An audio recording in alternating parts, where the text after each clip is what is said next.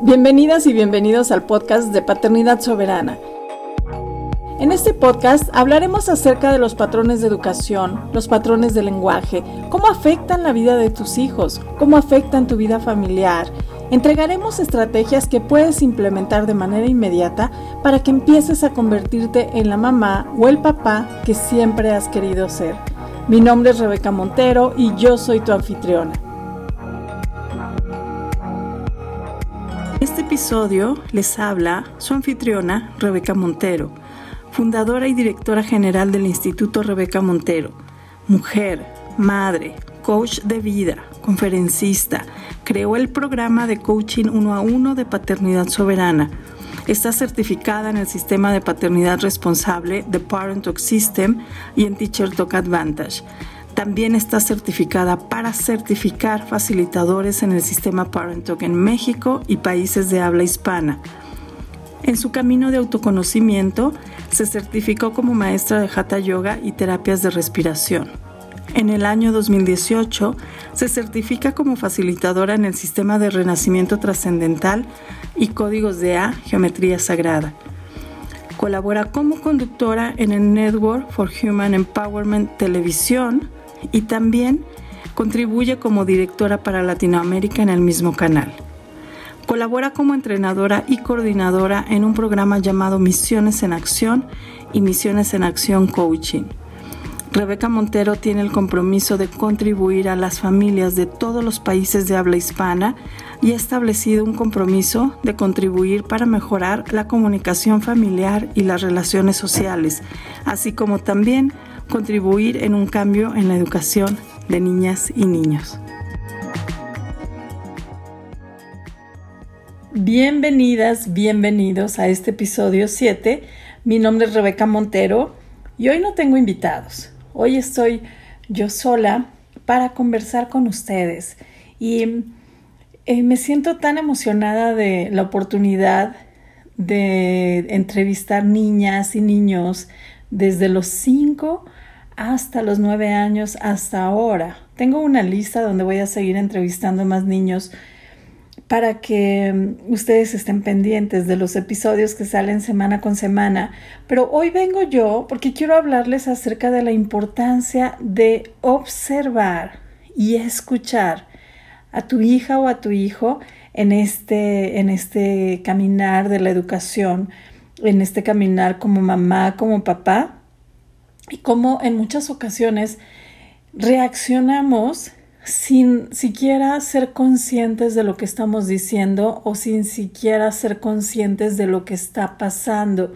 Y cuando nuestros hijos quieren defenderse o dar su punto de vista o explicarnos qué es lo que estaba pasando, en vez de escucharles, eh, nosotros seguimos en ese automático hablando, pensando, suponiendo y no nos damos ese espacio para escucharles, ese espacio donde puedan expresarse y donde se sientan escuchados y por consecuencia se sientan amados.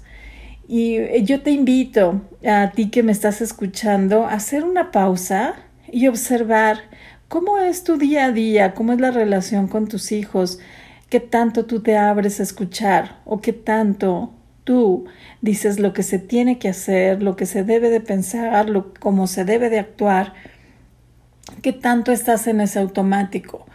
Em, les voy a explicar un poquito más acerca de cómo funciona esto que les estoy diciendo en la vida cotidiana y en el cerebro de una mamá, de una papá o la mente y en el de los niños como personas nacemos y empezamos a desarrollar un sistema de creencias eh, acerca de lo que es bueno, de lo que es malo, de lo que es ser una familia, de lo que es ser una mamá, un papá.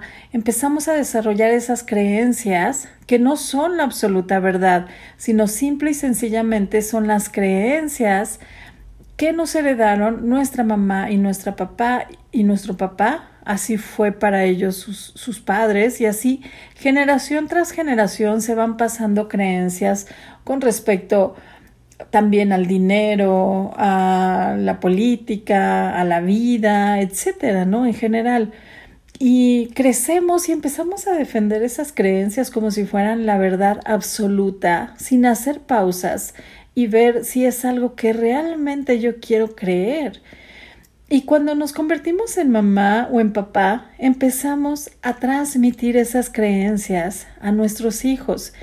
El sistema de creencias se desarrolla los primeros siete años de vida. Antes de los siete años, los niños están en un estado de hipnosis. Si quieren saber más acerca de esto, pueden leer o escuchar el trabajo del doctor Bruce Lipton. Él habla acerca de este tema y ahí pueden ir más a fondo para que vean de qué les hablo.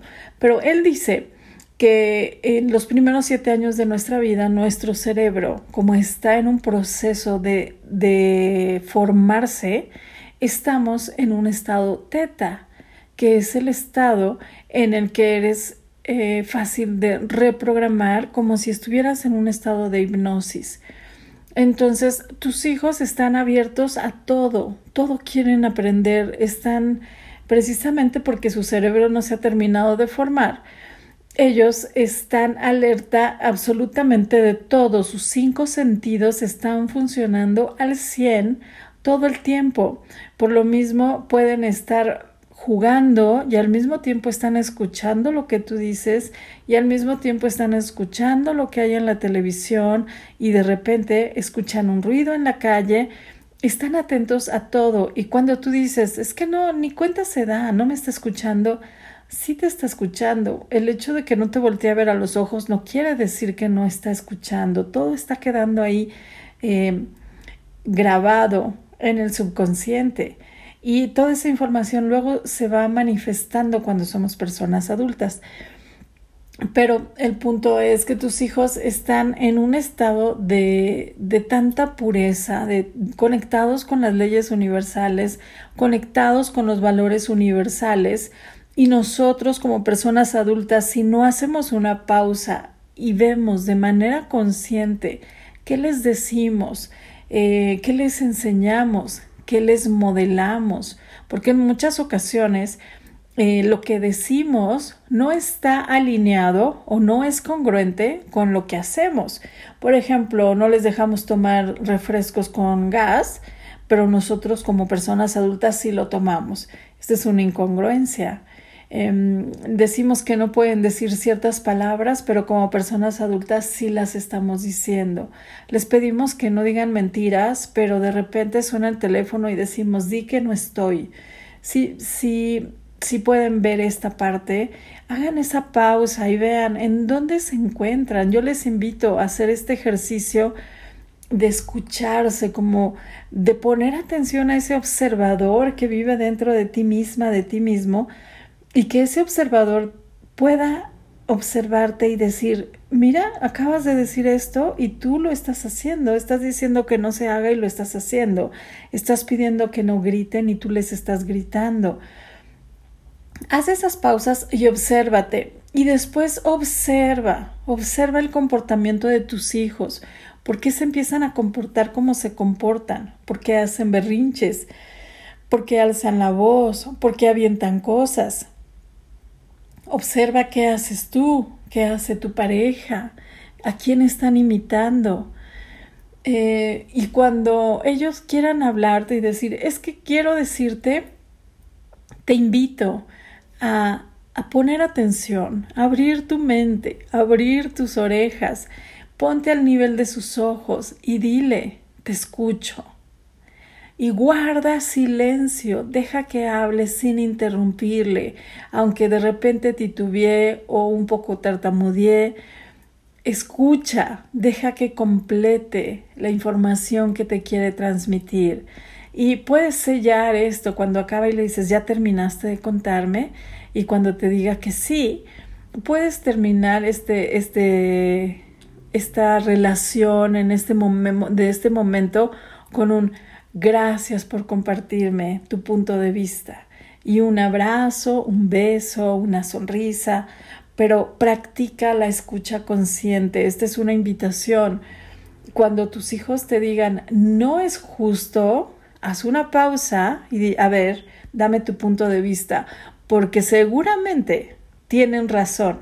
Cuando ellos dicen, no es justo mamá, no es justo papá, A ver, ¿por qué piensas que no es justo?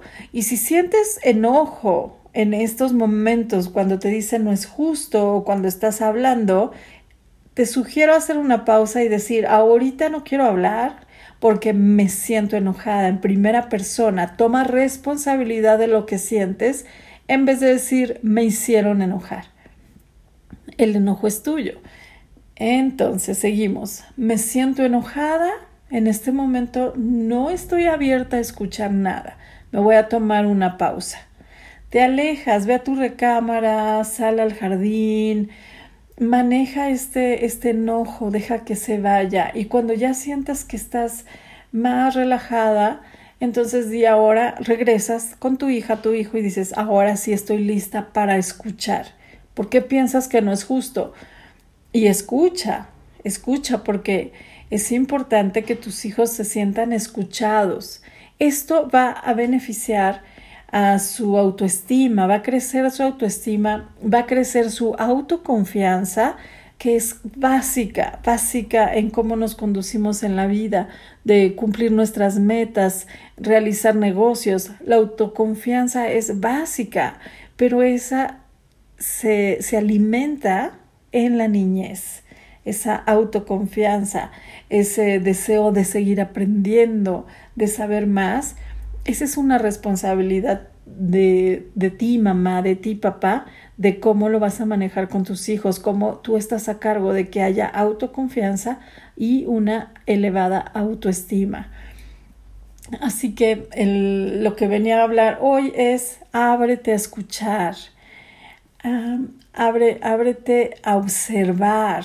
Si quieres saber qué está sucediendo entre hermanos, siéntate y observa. Observa sin hablar, ve sus dinámicas, ve las palabras que se dicen entre ellos, ve cómo juegan, quién lidera el juego, están de acuerdo, no están de acuerdo. Observa sin hablar. Y después, mi sugerencia es, haz preguntas y guarda silencio para escuchar la respuesta de tus hijos, de tu hija, de tu hijo, y ve cómo va cambiando la dinámica en tu casa. Ve si con estos consejos que yo te estoy dando, estas sugerencias, se incrementa la armonía en el hogar, se abren los canales de comunicación. Pero el primer paso es, cuestiónate tú, ¿qué estoy haciendo como mamá ¿Qué estoy haciendo como papá? ¿Estoy realmente satisfecha o satisfecho con la educación que estoy entregando? Y con educación no me refiero a la escuela que estás pagando, sino a lo que hablas y modelas todos los días en tu vida cotidiana dentro de tu casa cuando están tus hijos contigo. Este fue el podcast número 7, este episodio en donde decidí venir yo sola. La próxima semana tendré nuevamente otro invitado o invitada em, menor de edad. Así que sintoniza aquí en Paternidad Soberana para escuchar las entrevistas con los niños y ahí de vez en cuando vendré yo con sugerencias para que logres alcanzar una paternidad soberana. Mi nombre es Rebeca y les espero en el próximo episodio. Si quieres saber más acerca de nosotros, te invitamos a visitar nuestra página rebecamontero.com. Conoce los programas que ofrecemos para niñas, niños, adolescentes, personas adultas y mamás y papás. Te invitamos también a seguirnos en nuestras redes sociales, en Instagram, arroba Instituto Rebecam, en Facebook, Instituto Rebeca Montero.